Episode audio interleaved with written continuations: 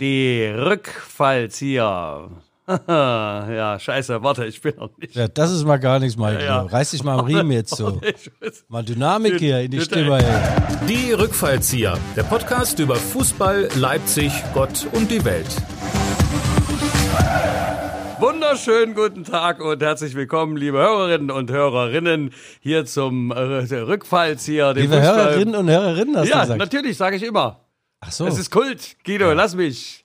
Äh, liebe Hörerinnen und Hörerinnen hier zu unserem Fußball-Podcast äh, der Leipziger Volkszeitung, die Rückfallzieher mit äh, Guido Schäfer. Und dem unvergleichlichen Michael Hoffmann. Haha, wir sind die zwei Goldjungen aus dem Schraubstollen der Erzfußballer, die zwei aus der Hattrick-Kiste. Kopfballwunder trifft Anstoßphänomen, die harten Jungs mit der weichen Flanke. Ja. Ah, der Guido Schäfer wird uns heute, der liebe Guido, wird uns heute verraten, unter anderem, wann ist der Mann ein Mann und wann ist der Mann Ein Trainer. Ja. ich kenne sie alle, die Guten, die Schlechten. Ich wurde ja frühkindliche Prägung unter Trainern vom alten Schlag. Da ging es noch zur Sache, da gab es keine das, Kommunikation. das war aber unter Tränen vom alten Schlag. Ja, so ungefähr, ja. Ja, also wir machen wie immer, wir, rück, wir blicken so ein bisschen zurück. Äh, Was ist passiert in dieser Woche? Äh, wir sind übrigens jetzt wieder bei der LVZ äh, im ersten Stock und es ist Donnerstag. Wundert euch also nicht, dass wir nicht wissen, wie das Spiel, das nervenzerfetzende Spiel der Nations League in der Ukraine, Deutschland in der Ukraine ausgeht. Das wissen wir selbst noch nicht. Aber Was wir wissen, wir aber wissen, wie es ausgegangen ist gegen Türkei. 3-3, 3-3 mit einem Experten, neuen Experten bei RTL, Lukas Podolski, Poldi, geiler Typ, der hat mehrere Dönerladen in Köln. Und in Bonn, ich war neulich zum Gastspiel in Bonn und da habe ich das Ding gesehen. Poldi 10 am Bahnhof. Ja, also Ja. Poldi, dem kann man mittlerweile zuhören. Und äh, ja, was haben wir noch im Angebot? 4-0 von RB Leipzig gegen Schalke 04. Das äh, Elendsviertel der Bundesliga befindet sich in Schalke, auf Schalke und in Köln und in Mainz. Die haben noch keinen einzigen Punkt geholt. Und erster ist RB Leipzig. Ja, die Leipziger stehen vorne. Noch bis zum nächsten Spieltag, ne? 17. Oktober, glaube ich. Dann geht's nach Augsburg. Ja, na dann zu den Körperkünstlern aus Augsburg. Ja, wir haben natürlich noch Einblicke. Es war einiges los. Ja, der DFB wird verklagt wegen Steuerhinterziehung. Äh, Boris Becker ist auf der Flucht. Ja, es ist einiges. Äh, Ja, zum Thema Steuerproblem kann ich auch ein bisschen was beitragen. Ich weiß, ich wie es ist. Ich weiß, wie es ist, wenn man irgendwann vergisst, etwas anzugeben und dann sitzen sie dir im dass Nacken. Guido Schäfer mal vergessen hat anzugeben. Das glaube ich nicht. Ja, ja. Guido. Ja, ich zahle heute noch ab übrigens, ja.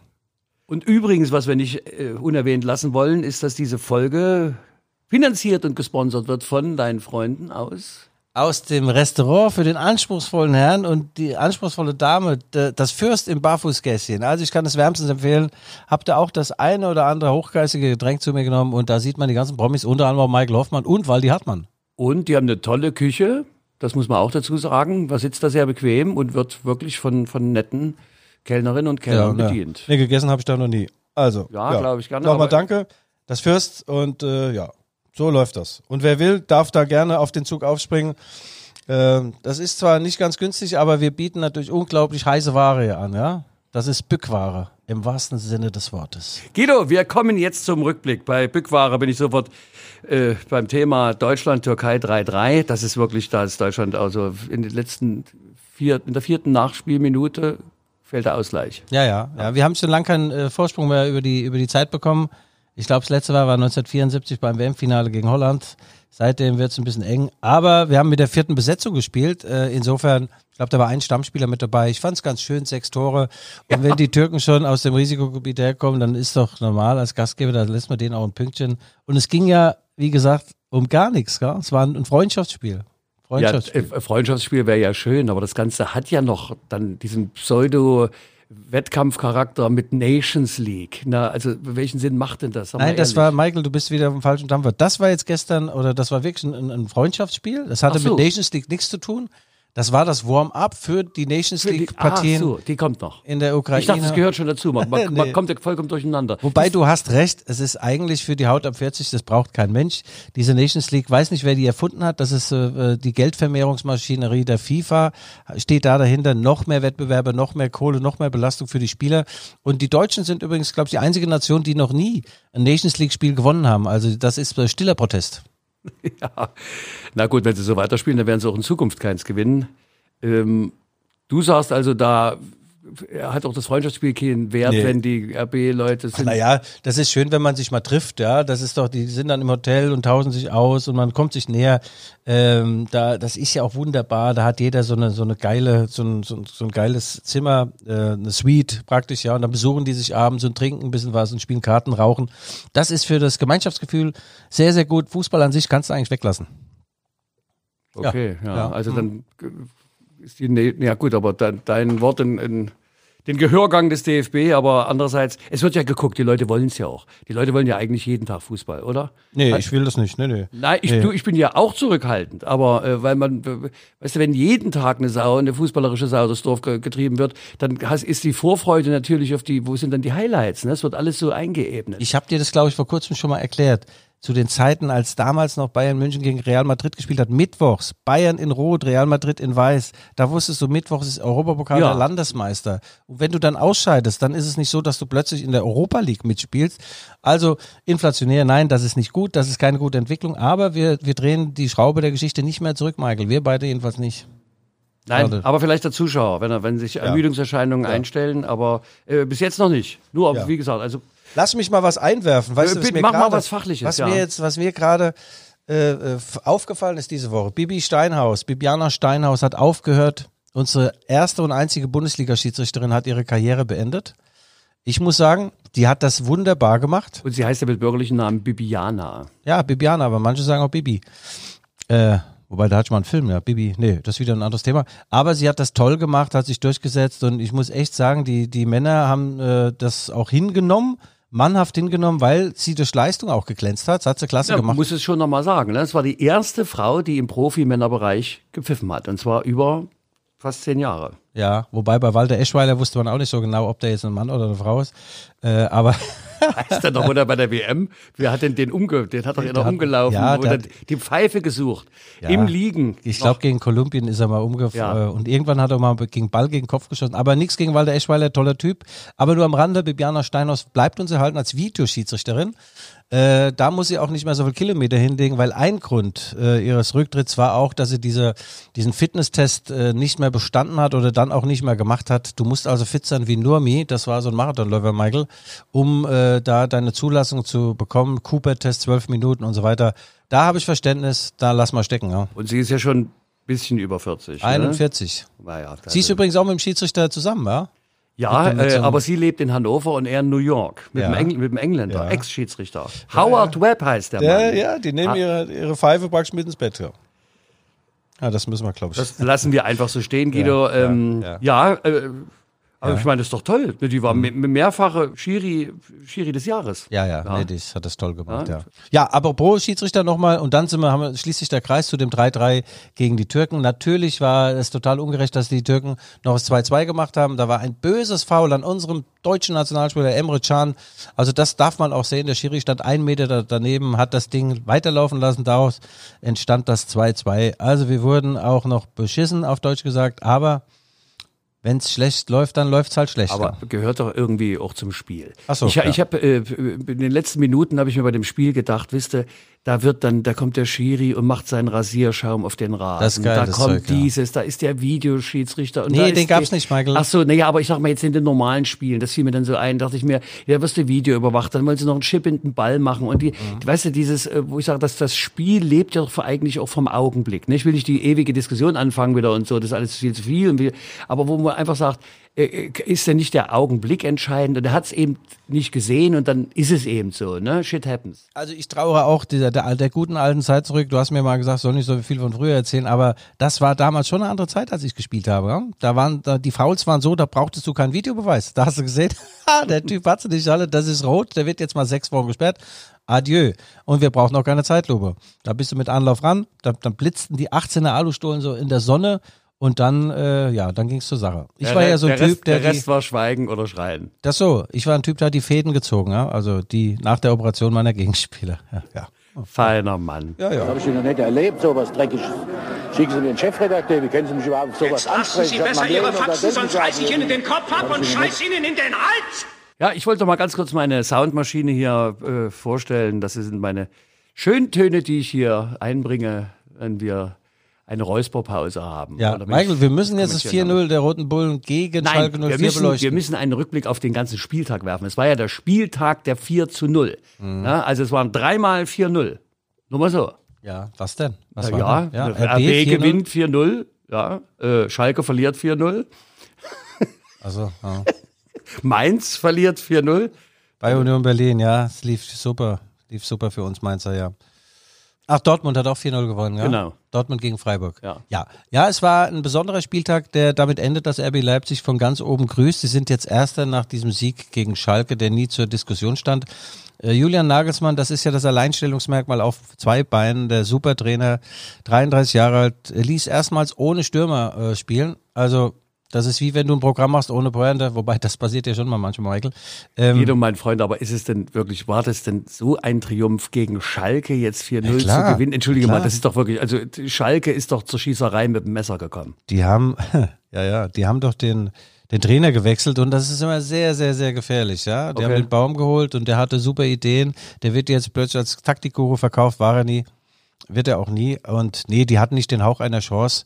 Und RB hat das gut gemacht. Ohne Stürmer kann man mal spielen. Emil Forsberg ist zurück. Der Schwedengott hat so eine Art falschen Neuner äh, gespielt. Also der, der war so ein bisschen vorne, ein bisschen vor der Abwehr. Äh, Lieber falscher Neuner als falscher 50er. Ja, ja. Und du hast ja gesehen, ne, von vier Toren, vier Torschützen. Ja. Nein, RB hat das gut gemacht. Sie gehen jetzt äh, in die Länderspielpause oder sind in die Länderspielpause gegangen. Sie haben ja unglaublich viele Nationalspieler und man hat gesehen, dass auch die Bayern natürlich verwundbar sind. Es stand 3 zu 3 kurz vor Schluss und Lewandowski, dem ja glaube ich auch der Staatsanwalt im Nacken hängt wegen irgendwelcher Geschäfte, schießt dann noch das 4-3 und äh, hat alle vier Tore gemacht. Dieser Typ, dieser Typ ist unglaublich. Ja, das äh, ist, ist sowas zu ersetzen, so ein Phänomen. Ja, der war ja früher so ein bisschen auf dem Ego-Trip, ja, nach mir und äh, hat nicht mannschaftsdienlich gespielt und dann ja, hat sich da gewandelt und ist der, meiner Meinung nach der beste Spieler der Welt. Äh, nach Emil Forsberg natürlich, ja. ja. Ja, der Spieltag, Michael, äh, da, da müssen wir gar nicht mehr viel dazu sagen. Also RB ist Erster, meine Mainzer sind Letzter. Wenn man sich vorstellt, an wie ein Spiel Mainz gegen Schalke momentan ausgehen würde, ich glaube, die würden beide verlieren, ja. Ja, ja, ja. ja. Das Grauen. Das Aber Grauen du hast ja wirklich Namen. Schalke, Mainz, Köln ohne Punkt. Ohne ja, Punkt. Ja, ja, ja. Das ist schon bedauerlich. Ich meine, Ja, man muss dann Namen. auch, äh, Michael, man muss dann auch irgendwann mal sagen, jetzt holen wir einen neuen Trainer.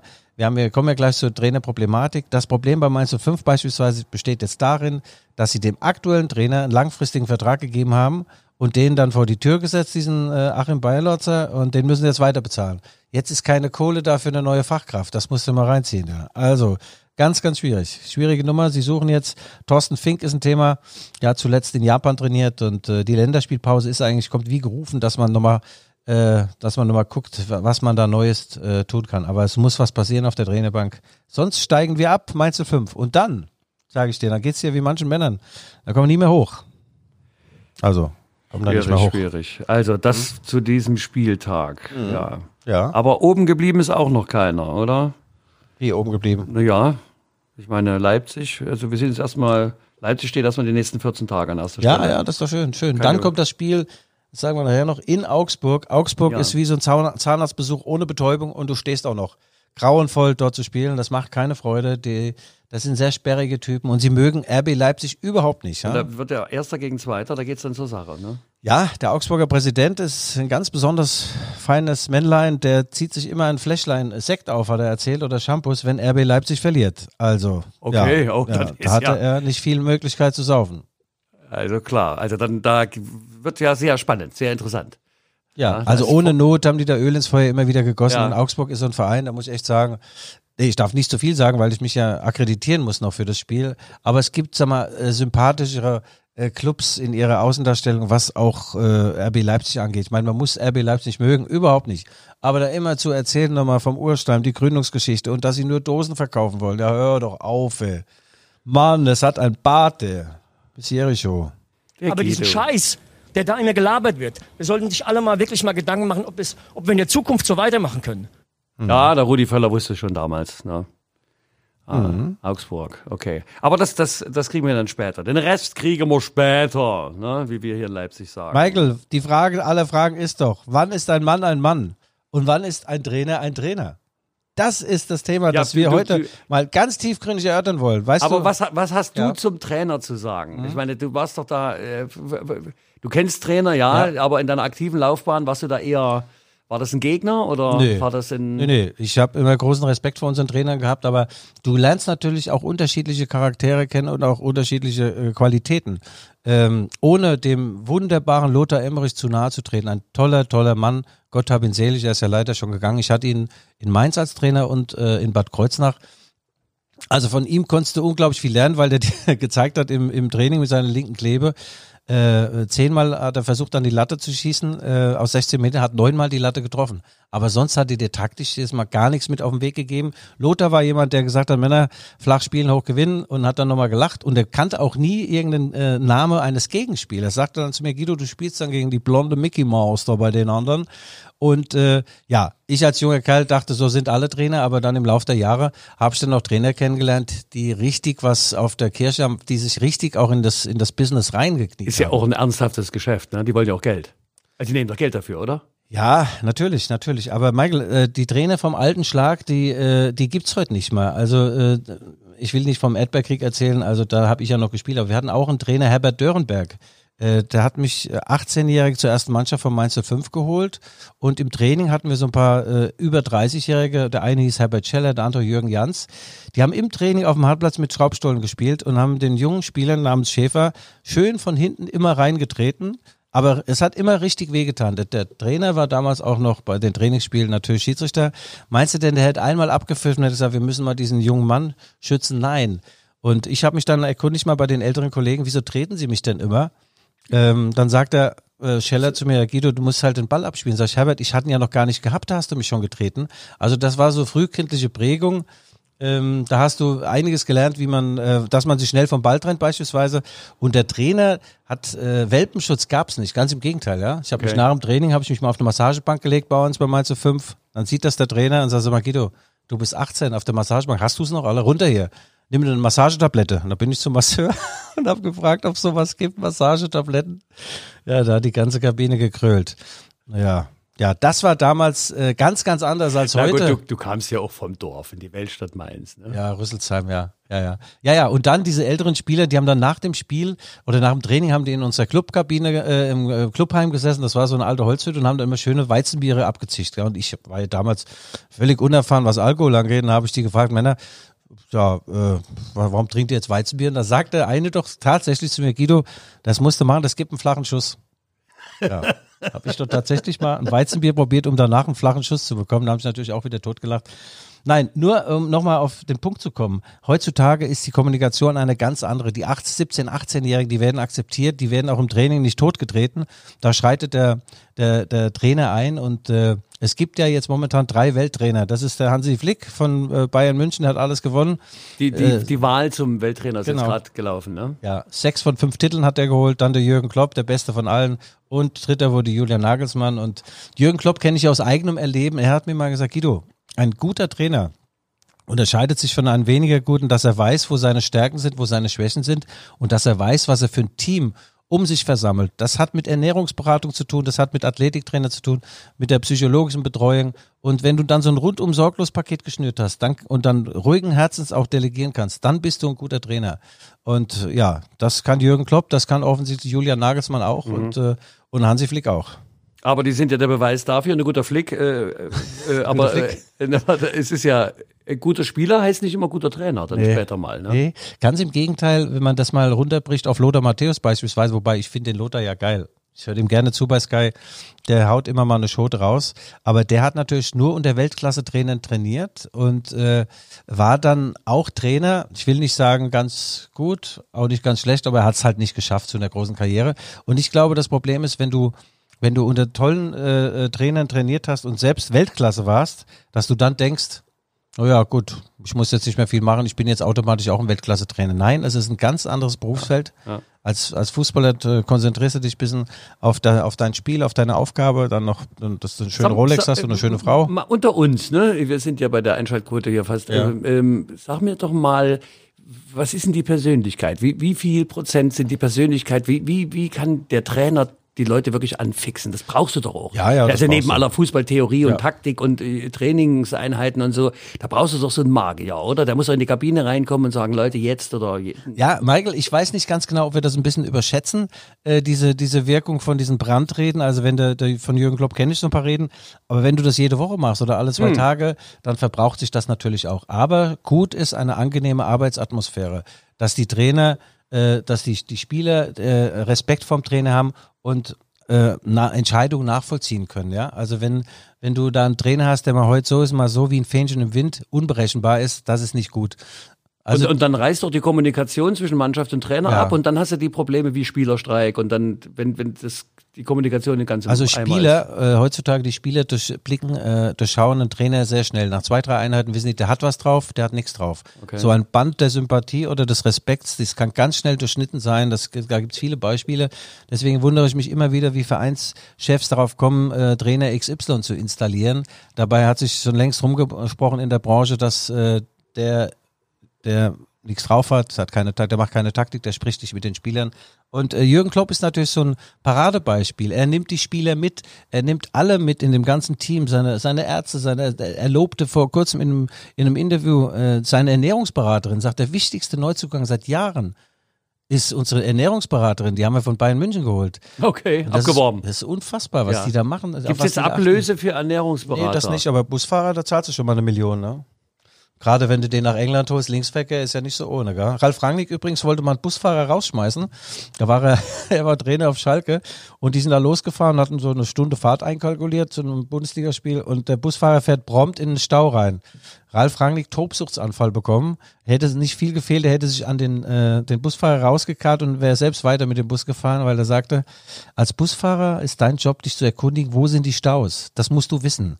Und du kann, man kann nicht einfach so in den Stau reinfahren. Da sagte er, bei mir darf jeder einen Fehler machen, aber nicht den zweiten nochmal denselben. Und äh, dann hätte er, wie gesagt, fast den Busfahrer rausgeschmissen. Ja, und das Originalzitat haben wir hier.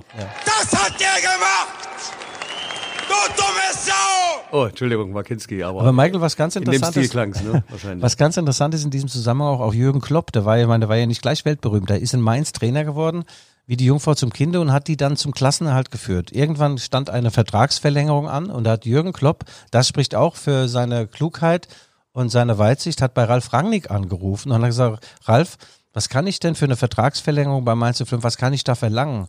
Kann ich schon jetzt ins obere Fach greifen? Und das war noch D-Mark-Zeiten, da sagt der Ralf Rangnick, natürlich musst du jetzt über eine Million auffordern, weil du bist der Trainer, der Mainz 05 nach vorne gebracht hat. Und da hat Jürgen dann diese Summe aufgerufen und ich glaube sogar 1,3 dann bekommen und das war zu, äh, zu Zweitliga-Zeiten, also muss man vorstellen, Mördergehalt. Aber das zeigt auch, dass Jürgen äh, äh, äh, keine Scheuklappen äh, aufhatte, sondern äh, über den Tellerrand geschaut hat und da hat sich auch keine Angst gehabt, um Ralf Rangnick, so einen erfahrenen Kollegen sagen, Ralf, was kann ich denn verdienen? Ja, also das ist nur ein Aspekt, ein Mosaikstein.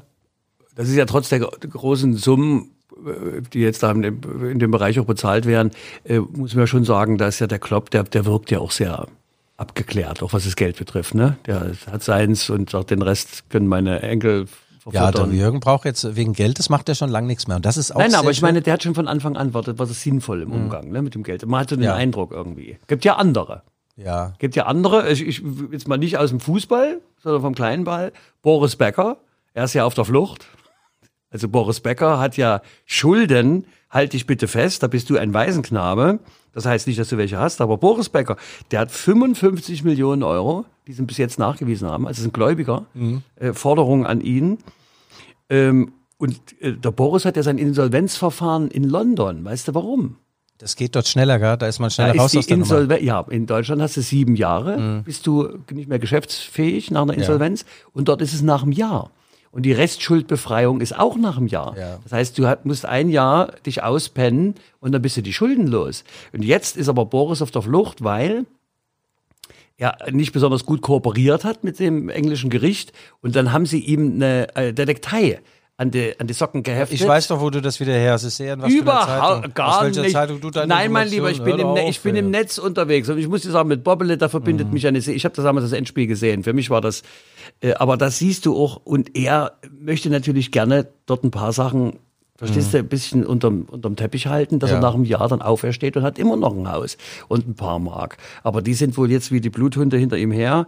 Und er, ich meine, er ist wirklich ein bisschen fast tragisch. Ne? Er hat sich ja da mit verschiedensten Leuten auch zu, eingelassen, wo du sagst, Junge, das seriös ist das doch aber auch nicht, oder? Ja, Guck mal, er ist erst, erst äh, Kulturattaché geworden der Zentralafrikanischen Republik. Ja. Und wisst ihr warum? Weil er die Immun Immunität haben wollte. Ich meine, in Zeiten von Corona wäre das toll, wenn er Immunität. Aber da haben sie ihm doch auch bloß das Geld weggenommen. Naja, der Boris hatte, das grundsätzliche Problem war, war ihm, als er sich von seinem Manager damals Tiriak getrennt Ja. hat, weil der, der Rumäne, ich glaube, der ist mittlerweile sogar Milliardär, der wusste genau, was los ist im Geschäftsleben und äh, Boris meinte irgendwann, er müsste sich diesbezüglich verändern. Das war sein Kardinalfehler. Und dass er jetzt äh, in die Bredouille gekommen ist, das hat natürlich auch mit falschen Beratern zu tun und äh, trotz allem, er ist für mich nach wie vor ein Kulturgut in Deutschland und wenn er irgendwie ein bisschen seine Schulden abbezahlen könnte, wäre es schön.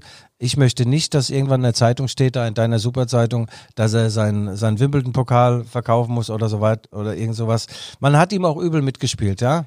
Muss ja, man auch er, mal sagen. Er, viel Menschenkenntnis hat er wahrscheinlich nicht. Ich meine, er hat ja auch, wo andere dann vielleicht in der Kneipe gesessen haben, da stand er auf dem Platz und hat trainiert. Äh, Das muss man ja immer sagen auch, ne? Sagen die, die sind so sozial, äh, so blind. Na gut, der hat eben nur Tennisplatz gesehen, ne? Da es gab da alles bei, Mundraub auch. Du weißt du, die Szenen, das ist ganz schlimm, wenn du so berühmt bist, dann auf einmal, ja, Mundraub.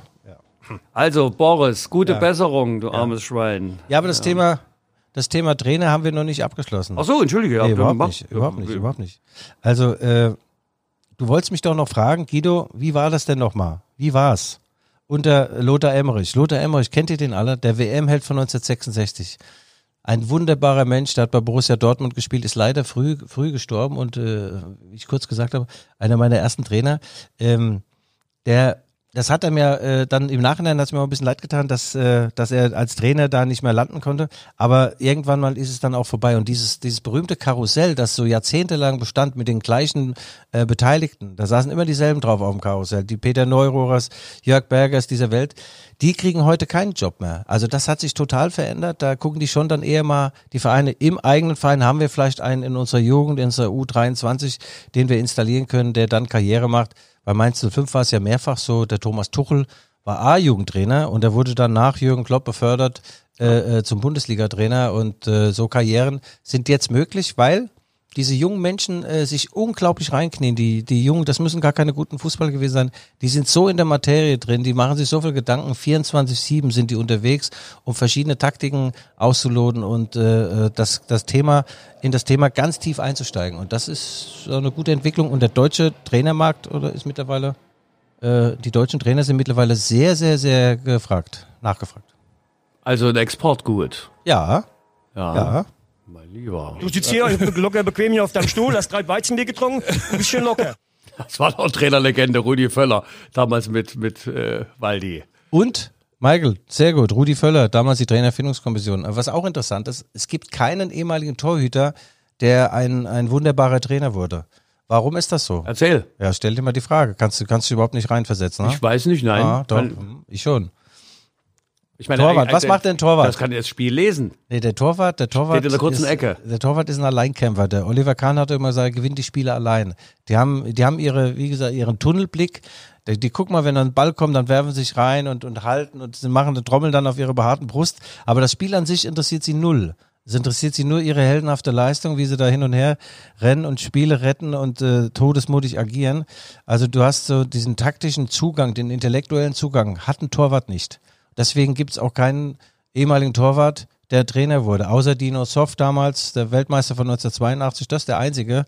Aber ansonsten ist da nicht viel passiert, ja. Selbst auch Olli Kahn. Dino als, Nationale? Genau. der war als großartig. Olli Kahn übrigens, das ist auch noch ein schöner Insider, als Olli Kahn äh, angefangen hat beim ZDF als Fußballexperte, ja. Da haben sie ihm jemand zur Seite gestellt, der ihm dann mit, nebenbei mal das Spiel erklärt hat. Also einen richtigen Fußballexperten, der gesagt hat, guck mal, Olli, die haben jetzt umgestellt von Dreier auf Viererkette, weil der Oliver Kahn dachte ja, du kannst mit drei Mann eine Viererkette spielen. Ne? Der war da noch nicht so firm.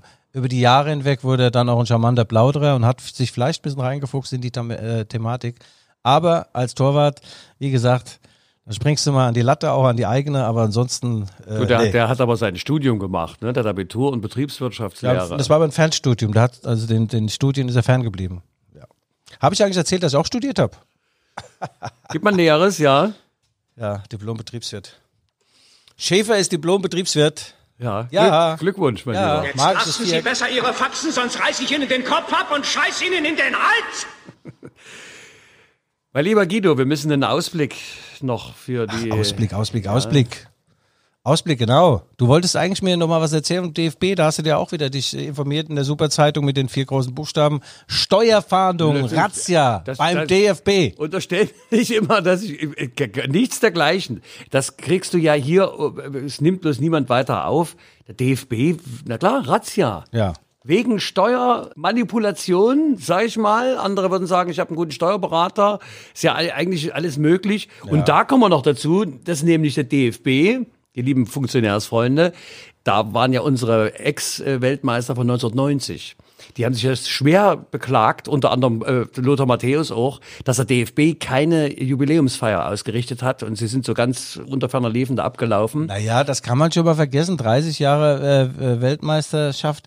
Aber Michael, die regen sich noch mehr auf, dass sie jetzt keine Gratiskarten mehr bekommen, die Nationalspieler, aus sogenannten Compliance-Regeln heraus. Der DFB muss die Karten jetzt oder müsste sie versteuern. Und dann haben die keinen Bock und haben gesagt, so Nationalspieler, Und jetzt kauft euch halt mal selbst Karten. Aber hängt das vielleicht zusammen?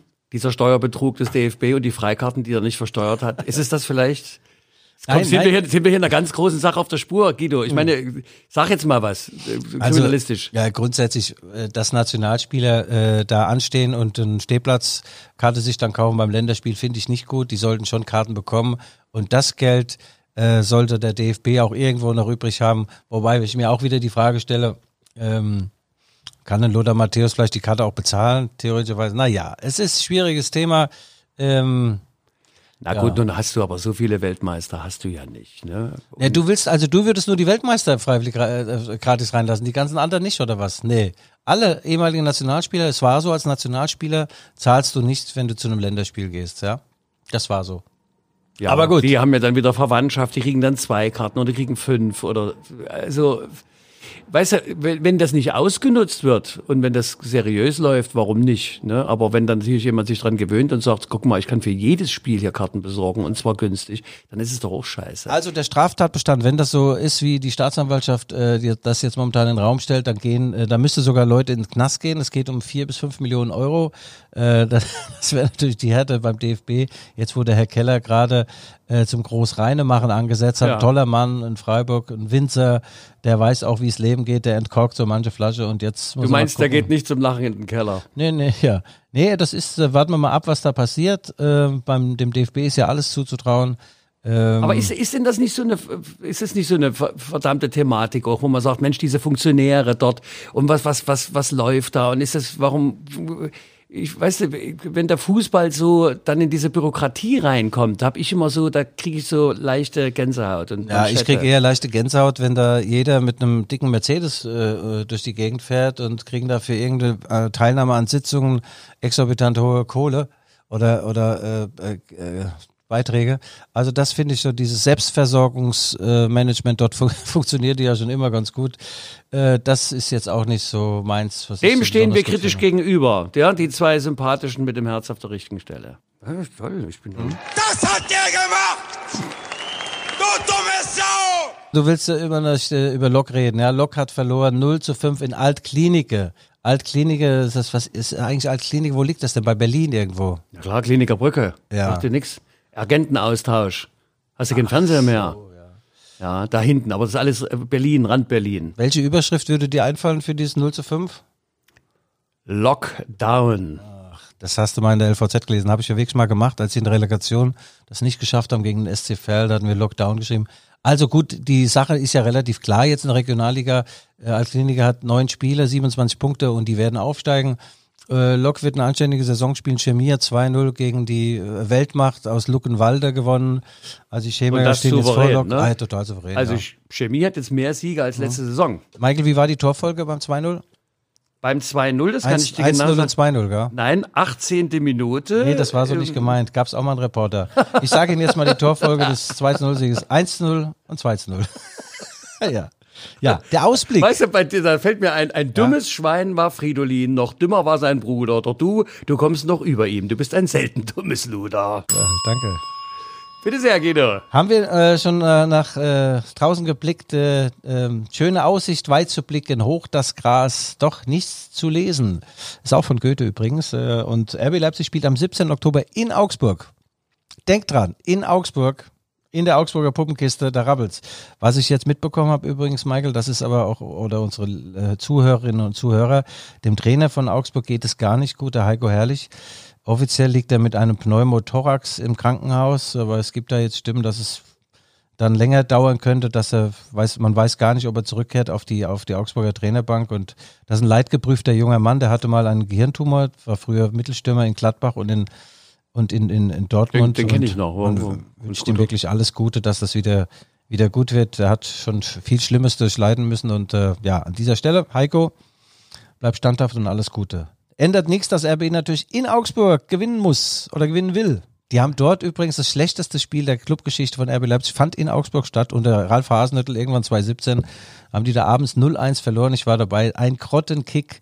Und der Daniel Bayer, damals der äh, Kapitän vom FC Augsburg, hat sich dann mit, dem, mit unserem Hasenhüttel angelegt und hat äh, dann den Palmwedler gemacht. Also imaginär hat er da an sich rumgespielt und das wiederum hat äh, den Hasenhüttel sehr, sehr erregt äh, und äh, Das hat ihn erregt. ja, das war legendär. Ich habe dann, die wussten alle nicht, wie sie das umschreiben, die Journalisten. Haben gesagt, ja, der hat den Palmwedler gemacht, den Wedler. Und äh, Daniel Bayer hat mittlerweile aufgehört. Äh, der hat sich auch entschuldigt für die. Aber sag mal, das ist doch auch keine Art. Ich meine, das ist doch, das ist doch nicht hinter den sieben Bergen. Ah, das ist ja. doch immer in Augsburg. Ja, das also man muss mal. doch, also meine Großmutter hat immer gesagt, nur wer die Form kennt, darf sie verletzen. Aber schön, dass die Anekdote noch, die Anekdote gebracht hast. Oh, Ja. sehr schön, sehr schön. Sag mal, haben wir eigentlich über meinen Auftritt bei Sport 1 gesprochen, Doppelpass? Ich bin zur Legende geworden. Ja, die, die Sportbild hat darüber berichtet, dass der Moderator Thomas Helmer hätte einsteigen, äh, einsteigen müssen, eingreifen müssen bei den derben Sprüchen von Guido Schäfer. Ja, Guido, äh, weißt du, manchmal da steht man sich selber im Weg und du bist ja sensibler Mensch, der da eine, einen verbalen Panzer um sich hat. Ich habe dich verstanden, weißt du, und manchmal da musst du einfach deine softe Seite etwas mehr ins Spiel bringen. Ja, du, also, dann- wir wollen gar nicht mehr darauf reinkommen. Jedenfalls hat mir der Thomas Helmer nochmal eine SMS geschickt, sagt Guido, alles d'accord. Wir haben das im Griff und äh, ja, unter anderem haben dr- darüber aufgeregt, als wir die Szene hatten, als der Schalker Spieler Kabak einen anderen Spieler versucht hat anzuspucken. Da sah ich diese Flugbahn und er hat ihn gar nicht getroffen. Der hat diesen Spieler nicht getroffen, habe gesagt, nicht, nicht mal das kriegen die Schalker hin. Ja, das war das Schäfer, du musst sachlich bleiben und der muss lebenslang gesperrt werden. Also, Deutschland ist auch ein wenig humorbefreit in letzter Zeit, muss auf jedes Wort aufpassen. Aber Aber das- Selbst wir das- schneiden ja schon Dinge raus bei uns. Na, überhaupt gar nicht. Das wird alles hier live durchgesendet. Das hast du gar nicht mitbekommen, Ja, oder? ja, Deswegen gucke ich ja immer mal, wenn, wenn du diesen, du diesen irren Blick bekommst. Ja. Da weiß ich, da hat er wieder was. Da ist die Kanone geladen. Da gibt's jetzt gleich hier richtig Feuerwerk. Nee, wenn du in so einer Fernsehsitzung sitzt, äh, äh, äh, Deswegen habe ich ja hier meine kleinen, weißt du? Die Spieler wie zwei oder drei, die Spieler waren schwach wie eine Flasche leer. Ja, also wenn du diese Talkshow da bist, weißt du, bist ja, man ist ja toll, man ist ja froh, wenn man dabei sein darf. Sonntags morgens 11 Uhr. Ist doch gar nicht deine Zeit. Ja, Wo, wo, wird, das- froh. wo wird das gedreht? In, in München, ja. Und da fliegst du einen Tag vorher hin, oder was? Nee, Fährst zwei Tage hin? vor. Ich muss ja auch ak- akklimatisieren. Das ist ja auch da die Höhenluft und so. Nee, das, das ist toll. Abends im Hotel, dann trinkt man ein bisschen was, aber ganz wenig eigentlich. Und morgens steht man dann auf und hat dicke Augen wie Marty Feldmann, weißt du, der Eiger von der Nordwand. Und dann sitzt man in der Runde mit fünf Leuten und bei manchen hört man zu und denkt, na ja, toll. Gegen Abend ist mit zunehmender Dunkelheit zu rechnen. Und dann warte ich mal auf meinen Einsatz und dann neige ich dann zur Übertreibung, sagen wir es mal so. Übertreibung willst, du, möchtest, du möchtest etwas Stimmung in, in die Runde bringen. Ja, ja, dann ist, ist ja so, dass man dann auch vielleicht mal übertreibt. Du, bei, bei Schauspielern habe ich gelernt, übrigens gegen dicke Augen, da kannst du dir auch Hämorrhoidensalbe drunter, Ja. äh, das soll helfen. Ja, ja, ja. Naja. Das ist doch ein also, toller, toller Abschluss unserer äh, heutigen äh, Sendung hier. Die Hämorrhoidensalbe, ja. ja, äh, Guido. Äh, äh, hast du noch was? Dann machen wir nämlich hier den Deckel drauf. Ja, ich wollte noch eigentlich einen, einen Schwank aus meiner Jugend erzählen, aber diese die ganzen Witze, die ich kenne, die sind ja alle nicht jugendfrei. Ja, dann, dann Ähm. verschieben wir das auf die Nachtsendung, äh, die jugendfreie Nachtsendung. Ja. Also, ähm, Und bitte Anregungen uns im Facebook, wir sind ja überall gelistet oder äh, äh, E-Mail-technisch g.schäfer.lvz.de. Schreibt uns äh, und äh, lobt uns. Äh, und Ja, und wenn, wenn, wenn auch mal Fragen kommen, gerne. Wir haben demnächst auch unsere Briefkastenecke hier, werden die Fragen dann beantworten. Und für alle, die, neulich sagte jemand, warum erklärst du eigentlich, wie man sich den Podcast runterlädt? Ne? Also mit Spotify, die App. Oder ähm, da gibt's ja verschiedene Möglichkeiten, die muss man erstmal auf dem Handy installieren oder auf dem Computer. Äh, und dann kann man sich unseren Podcast anhören und sagt er, ja, aber die dich hören, die haben das doch schon runtergeladen. Hm, Scheiße, Also ja, schade, da habe ich ja. gesagt, okay, pf, ja, äh, Was soll's? Ich meine, man kriegt's aber auch auf der Seite der LVZ ohne diese App, glaube ich. Ja. Michael, in diesem Sinne, das war wieder sehr schön mit Ja, dir. also, äh, Guido, ich bin, ich bin gerührt. Also ich muss sagen, wenn du so, ich wusste gar nicht, dass du so viel mehr Lebenszeit vor mir hast. Aber das Ja. ist unglaublich, wenn du aus deinem Anekdotenschatz den öffnest und Ja. da mal die eins, äh, die zwei, drei Perlen. Auch da- meine weibliche Seite, wenn ich die zeige, ja? ja, das ist, äh, großartig. Ich bin den Tränen nah. Also vielen Dank für die Aufmerksamkeit, vielen Dank fürs Interesse. Wir bleiben die alten Jungen äh, bis zur nächsten Woche. Das waren die Rückfallzieher äh, Guido Schäfer. Und Michael Hoffmann, Not und Elend. Tschüss. Gute Nacht.